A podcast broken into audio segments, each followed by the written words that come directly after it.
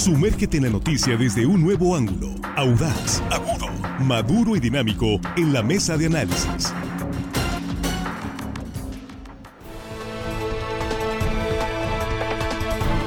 Estamos de regreso, ya estamos en el espacio de la mesa de análisis de línea directa. Con un saludo a nuestros compañeros aquí ya en la mesa. Jesús Rojas, ¿cómo estás? Buenos días. ¿Qué tal, Víctor? Un gusto saludarte, un gusto saludar a los compañeros y por supuesto al auditorio. Hoy el saludo se va hasta San Blas, municipio del Fuerte, Víctor. Eso, hace un calorón en San Blas. Es uno de los puntos con más altas temperaturas, sensación térmica sobre todo en estos últimos días. Saludos a San Blas, municipio del Fuerte. Bien. Juan Ordorica, ¿cómo estás? Buenos días. Muy buenos días, Víctor, a la mesa, nuestros amigos en producción. Y hello, estimada audiencia que nos saludan hoy martes, perdón, que nos escuchan hoy martes, casi viernes, les mandamos saludos con todo y alergia, así que el clima ya va a cambiar. Ya andamos igual de alérgicos. No, el clima va a cambiar porque yo soy el mejor meteorólogo. Cuando me llega la alergia es que ya viene el cambio de sí, clima. Sí, ¿ya viene el cambio de clima? ¿Más calor o qué? No, ya se va la humedad. La humedad es lo que anuncia. Mi, alergia, mi alergia anuncia que se va la humedad. Bueno, pues ojalá. Armando Ojeda, ¿cómo estás? Buenos días. Muy buenos días, amigo Víctor Torres. Es un gusto saludarlos, compañeros, a todos ustedes, a los chicos de la producción y a toda la gente que nos escucha aquí en nuestro queridísimo estado de Sinaloa. Y más allá en otras fronteras. muchísima gente con nosotros. Bueno, pues sí, efectivamente, un gran saludo para ustedes que continúan con nosotros y quienes están eh, en estos momentos conectando a la mesa de análisis en las redes sociales. Estamos en vivo también en YouTube, somos Línea Directa TV y en Facebook, Línea Directa Portal. Y por supuesto, la cobertura de estatal, las eh, frecuencias radiales de RSN en línea directa.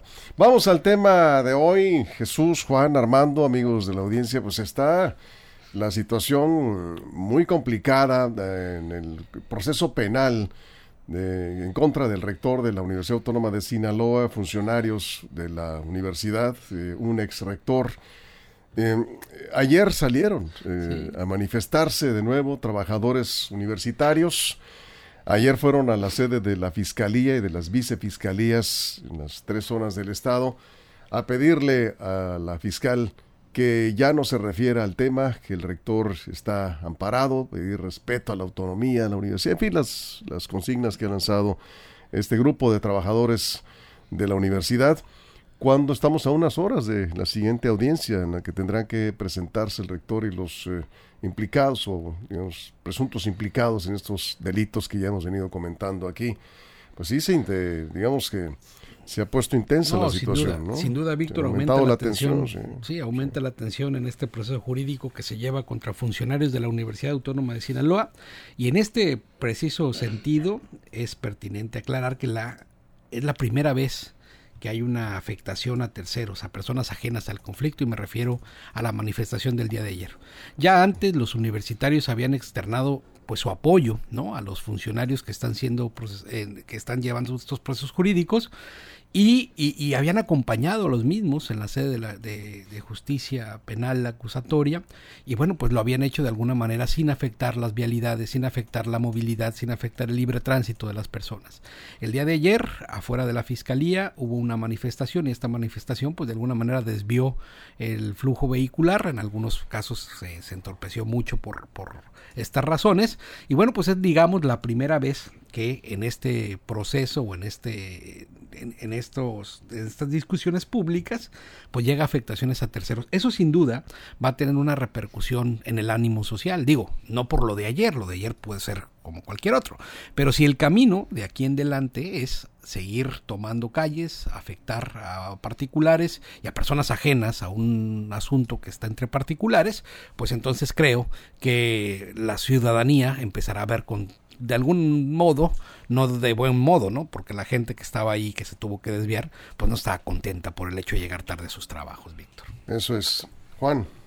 Eh, conforme avancen los problemas jurídicos legales que tenga la administración de la Universidad Autónoma de Sinaloa, en ese sentido, directamente proporcional, una fórmula matemática, va a ir avanzando la protesta social de sus propios trabajadores y tal vez estudiantes. Todavía no utilizan el cuerpo estudiantil para las movilizaciones, pero entre más apriete la fiscalía, yo creo que más va a apretar también la movilización de la UAS. Ayer vimos nada más una pequeña, una pequeña muestra de lo que pueden ocasionar la universidad cuando sale a marchar, cuando sale a manifestarse Pueden tener o no razón, ese es motivo de otro análisis. Finalmente, la parte política, cuando la universidad sale pues de alguna a las calles, de alguna manera, la vida cotidiana de los sinaloenses está trastocada, para bien o para mal, y, y, nos causan este tipo de reacciones. Ayer vimos en Culiacán por lo menos y en Mochis, no sé si en Mazatlán, no, no recuerdo, eh, hubo protestas y aquí en Culiacán no fue en horas, no fue en horas picos de tráfico, eh, de tránsito, fue en la mañana donde más o menos está desfogado.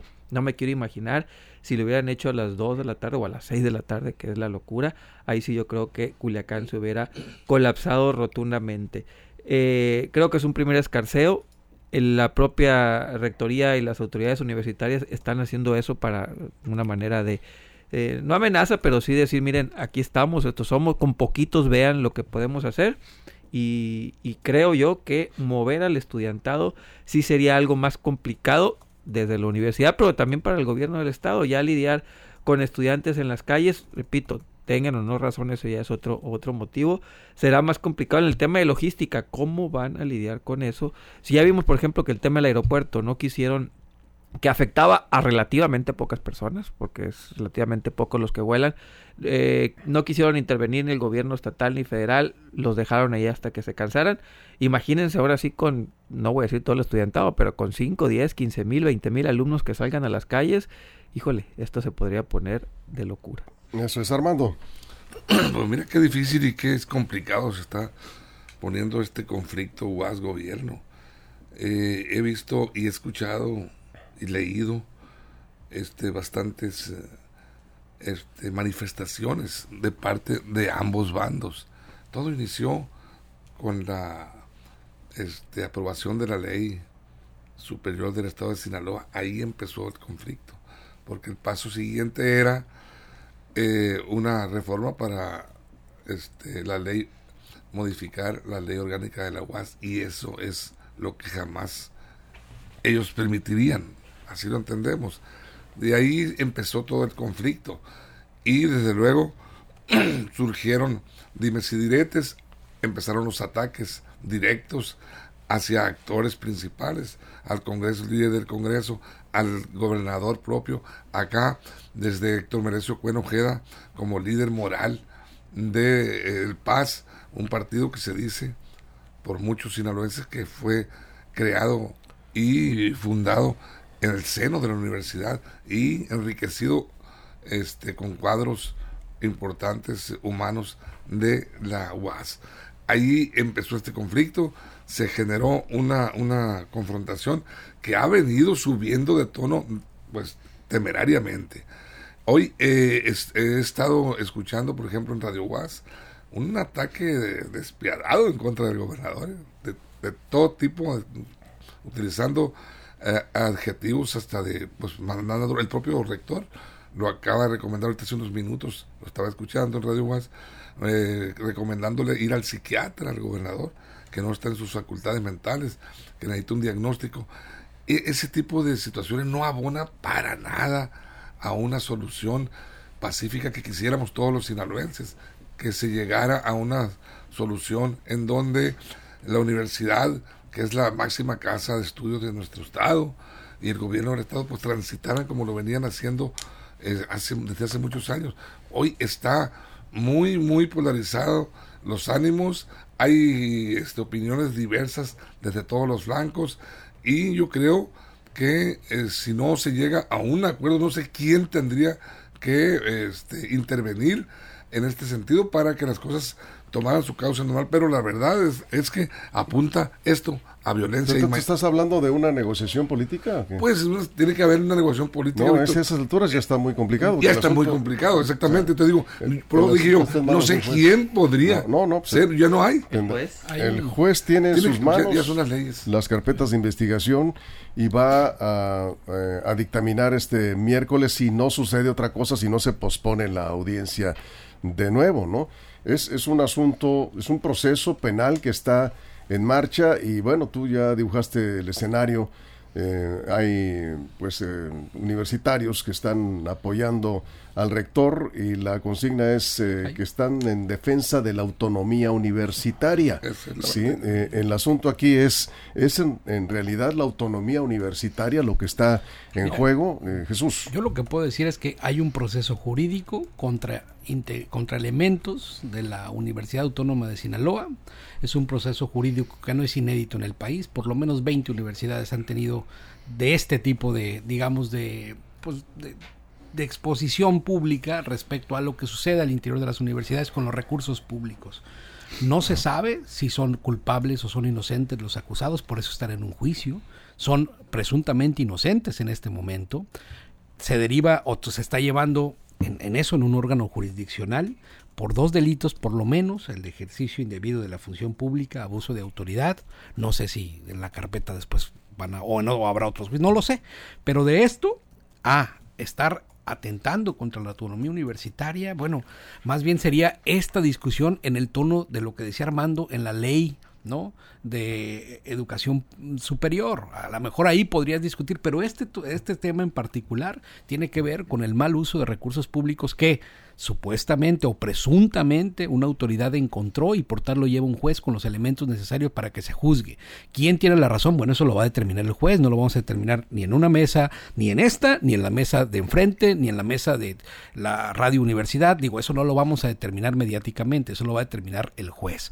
Y y en ese proceso, pues hay un periodo de pruebas, hay un periodo de contestaciones, hay un periodo de, defensa, vamos a decirlo, que se lleva dentro de los juzgados. Lo que se da fue los juzgados es efectivamente un tema político. En algunos creen que para presionar y que esa presión terminará doblando a los jueces del Estado de Sinaloa o a los tribunales y, dar la razón a un otro. Yo creo que eso no va a pasar. Así es de que puede ser 20 mil, 30 mil o 40 mil universitarios que estén en la calle y eso lo único que va a hacer es afectar ciudadanos porque en el tema jurisdiccional no creo que se doble. Sí, aquí estamos haciendo un análisis eh, objetivo de lo que está ocurriendo. Está ocurriendo en la universidad y está ocurriendo en los tribunales. Por un lado, y bien lo dices Jesús, son dos escenarios distintos. Uno, el tema legislativo que tiene que ver con la ley orgánica de la Universidad Autónoma de Sinaloa, que han dicho algunos eh, diputados en el Congreso, se va a modificar, por lo menos se va a discutir la reforma a la ley orgánica, se va a hacer una consulta. Aquí, por cierto, nos pregunta,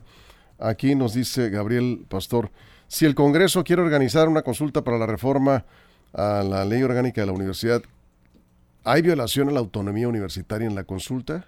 Es una pregunta que nos deja, ahorita vamos a... El Congreso puede modificar la ley orgánica sin problema, ¿eh? O sea, ahí no necesita consulta ni nada. Pero si el Congreso decide hacer una consulta, yo creo que es lo más conveniente en este caso. Es una salida política, pero jurídicamente el Congreso tiene toda la facultad del mundo para modificar la ley con o sin consulta, ¿no? Sí. Esta ley orgánica que existe actualmente en la Universidad Autónoma de Sinaloa se modificó en el Congreso del Estado. Sí, seguramente, bueno, no seguramente, así fue, eh, traía consigo eh, las expresiones universitarias a favor, pero fue el Congreso, no fue la propia universidad. Aquí es este caso igual. Decíamos, hay dos escenarios, el tema legislativo y el tema judicial. Sí. Sí, y, el asunto judicial está en proceso, está en proceso penal en marcha y, habrá que esperar qué es lo que decide el juez. Y el juez no actúa por presiones, por, por manifestaciones. Eh, ahí, eh, ustedes saben que en un juicio pues se presentan las pruebas, se presenta la defensa, las, las evidencias y el juez tomará una decisión. Vamos a una pausa en radio y regresamos. Estamos, eh, nos quedamos sin comerciales aquí en redes sociales. Estamos recibiendo opiniones sobre este tema que está precisamente en la mesa de análisis de línea directa. A unas horas de la comparecencia ante el juez, de la audiencia eh, con el juez de control, el rector y funcionarios de la universidad, sí, la situación está verdaderamente eh, intensa con estas manifestaciones de trabajadores. Ayer han eh, señalado que si el juez vincula proceso al rector de la universidad, saldrán a las calles de nuevo los trabajadores de universitarios. Eso es lo que dijeron ayer. Continuamos en la mesa de análisis. Vamos al corte en radio, nos quedamos sin comerciales en redes sociales. Información confiable, segura y profesional. Línea directa. Información de verdad. Con Víctor Toro. Línea directa.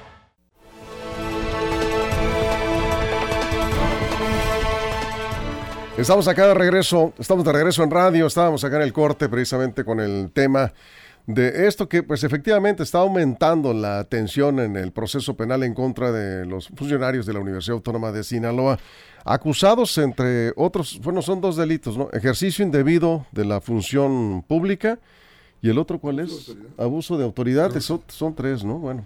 Creo que al, estos, es por otro delito también. Por obstrucción, algo así, no me acuerdo. Pues por ahí va el asunto. El caso es que eh, aquí dice Gabriel Pastor, de nuevo, que tiene una línea y luego pone una bolsa así de, dinero, muy marcada en sus argumentos y su análisis objetivo, no sé a quién se refiere. Eh, también hay que decir, eh, hay poca tolerancia, ¿sí? De ambas partes. En, en, ambas partes, entre los que defienden y los que señalan a los funcionarios de la universidad no es aquí, digamos, para algunos, no es la autonomía universitaria la que está en riesgo, sino en todo caso la libertad de, los funcionarios que están siendo acusados. Si el juez toma una decisión en un sentido o en otro, pues habrá reacciones, definitivamente. Y mucha intolerancia si no estás a favor de la universidad, estás en contra de la universidad, no, ni a favor ni en contra de la universidad, estamos analizando hechos. La pregunta es ¿qué, es estar a favor de pues la universidad. Esa es la pregunta, ¿qué es? Yo creo que todos estamos a favor de la autonomía universitaria, estamos a favor de la universidad, de la academia, de lo que representa la, históricamente la Universidad Autónoma de Sinaloa, pero la facultad de fiscalizar los recursos que ejercen todos los entes públicos, pues la tiene el Congreso del Estado y su órgano fiscalizador, que en este caso es la auditoría superior.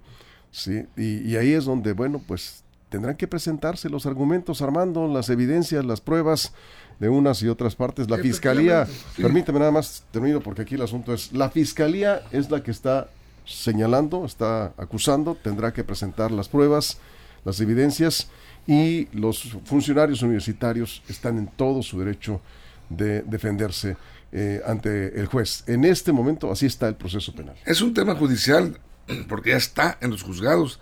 Es un tema judicial, se ha judicializado, eh, y, pero también eh, desde la UAS lo dicen, es, un tema político, es una persecución política. Pero bueno, yo, yo decía ahorita, es más que nada una persecución judicial, porque hay acusaciones fincadas y ahí van a tener que defenderse con pruebas, con elementos. Mira, el origen, y, y yo ahorita decía en el segmento anterior, eh, alguien podría llegar a mediar o a lograr que esta tensión tan grande que se está generando entre sinaloenses, entre estudiantes de la universidad, la máxima casa de estudios y otro sector que apoya, eh, que está de acuerdo con el gobierno del Estado, porque también hay universitarios que están de acuerdo con lo que se está haciendo. Ya surgió el movimiento, eh, movimiento democrático universitario, que está integrado por profesores, trabajadores y alumnos de la UAS y ellos están eh, pidiendo que eh, el rector se retire. Ellos son, lo han pedido, voceros de, este grupo, que retire el cargo al rector Jesús Madueña mientras dura el proceso judicial que se le sigue. O sea, también desde la UAS hay voces que no están de acuerdo en lo que se ha, cómo se ha venido conduciendo en los últimos eh, años o las últimas 20 años o menos la universidad. Ahí surge el conflicto.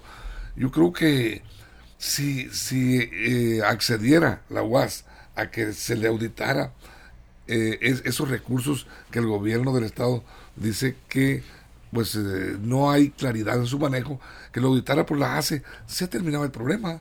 Ya no tendría más elementos el gobierno del Estado para seguir, como dicen ellos, hostigando, pero no quieren abrir la auditoría, con abrir las puertas de sus eh, cuentas eh, fiscales, la UAS, a que lo audite la, la ACE, se acabaría este problema. A ver, Jesús. Mira, Víctor, yo contestando respetuosamente a quien cree que se debe de tener una postura a favor o en contra, yo diría que las universidades son instituciones nobles. Esta en particular es noble, es grande, ha ayudado mucho a la construcción de un Sinaloa mejor en las múltiples décadas que tiene funcionando, ¿no? Nos ha dado grandes profesionistas, nos da grandes deportistas, trabajó mucho de la mano con el sector salud para guardar las vacunas y esta institución en su nobleza y en su grandeza prevalece. Las instituciones prevalecen, las personas van de paso. Hay instituciones en el mundo que tienen 800 años, Víctor.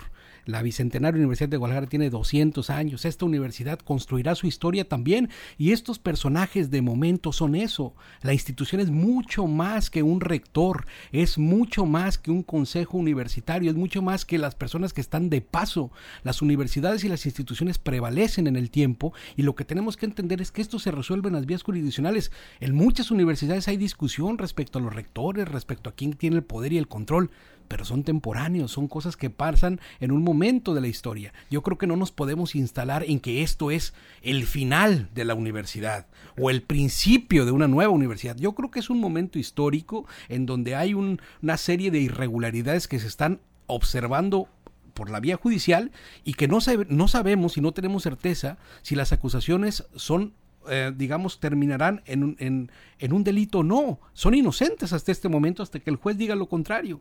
Y en todo esto hay que, hay que, hay que vernos más allá, instalarnos para vernos justo en el marco de la historia para saber esto, que las instituciones prevalecen, las personas van de paso. Eso es. Bueno, aquí lo, lo deseable, creo que quienes estamos eh, tratando de ubicarnos en la objetividad y con todo el equilibrio de las voces que se expresan a favor o en contra de los funcionarios que están eh, presuntamente implicados en estos supuestos delitos. Y así, así, tal cual, porque el proceso penal está en marcha. Eh, esto aún no concluye, está en el periodo de, la audiencia, la presentación de, pruebas. Vamos a ver qué tan contundentes eh, son las acusaciones que está haciendo la fiscalía y ahí tendrá que decidir el juez. ¿sí? aquí no se trata de eh, colocarse en un bando o en otro. En, la función del medio, y en este caso este espacio de análisis, es ver sobre los hechos concretos. Y en este momento tendrá que presentarse mañana, si otra cosa no sucede, el rector y coacusados ante un juez y ya veremos cuáles son, cuál es el peso de las evidencias que presentará la Fiscalía, ¿sí? el Ministerio Público ante el juez eh, de control. Juan. Sí, ahorita decía Jesús que no es el fin de la universidad, coincido, pero puede ser el fin de un grupo político y de un ciclo universitario, ¿no? Este ciclo que ya tiene desde el 2006, 2007 aproximadamente hasta estos días, eso sí puede ser, puede ser el fin de este, de este ciclo en la universidad, cambiar desde la parte política, la parte administrativa, todo sería el fin de un ciclo universitario de, muchas, de un par de décadas.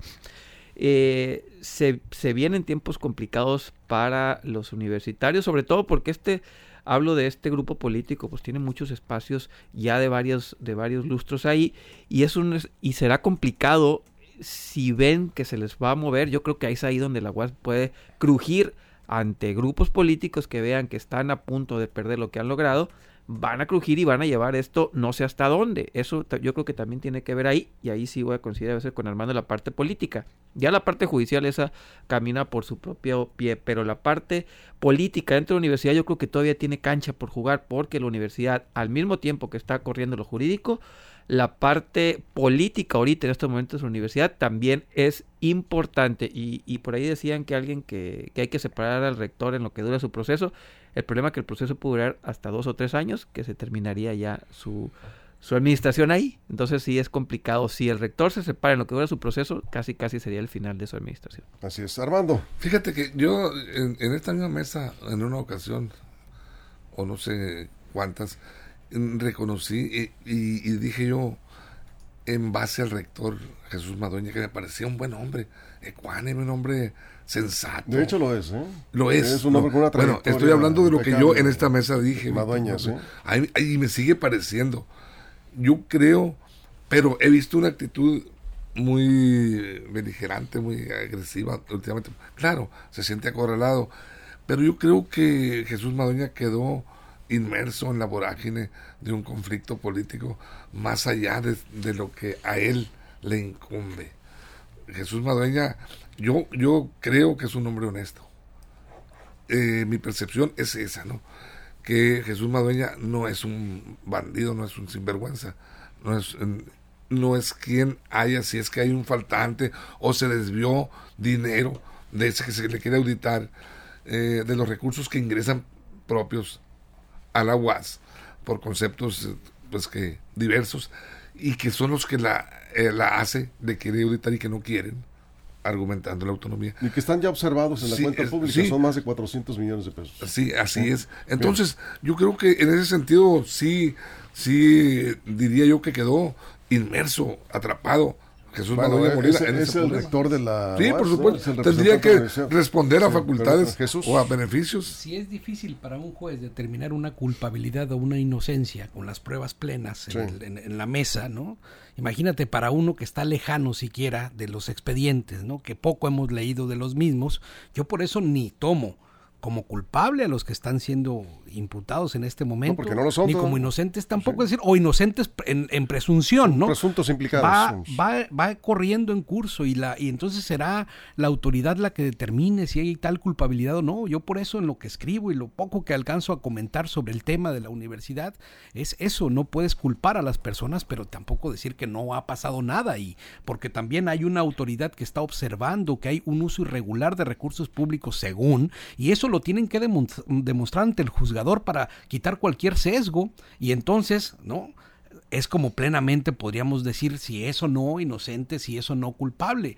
Y yo creo que hasta eso se debe de llevar pues en las instancias jurisdiccionales y ya todo lo demás pues es parte de la política y si como política y si ya entonces entrando en el tema de la política se cree que la mejor manera de ganar simpatías es en la calle, violentando el derecho de los demás, bueno, pues por ahí deben de seguir. Si por el contrario creen que es encontrarán solidaridad social o respaldo social haciendo otro tipo de manifestaciones, pues bueno, tendrían que actuar en consecuencia. Esto estamos cerrando, Juan. Sí, bueno, toda la vida la universidad, ah, bueno, toda la vida, la mayoría de las veces la universidad cuando se siente atacada sale a la calle, para bien o para mal, es su forma de, de entender la vida pública. Eh, la universidad sale a la calle, los rectores tratan de ir a la calle cuando se sienten políticamente presionados, ha sido así de pérdida de los años 80 a la fecha.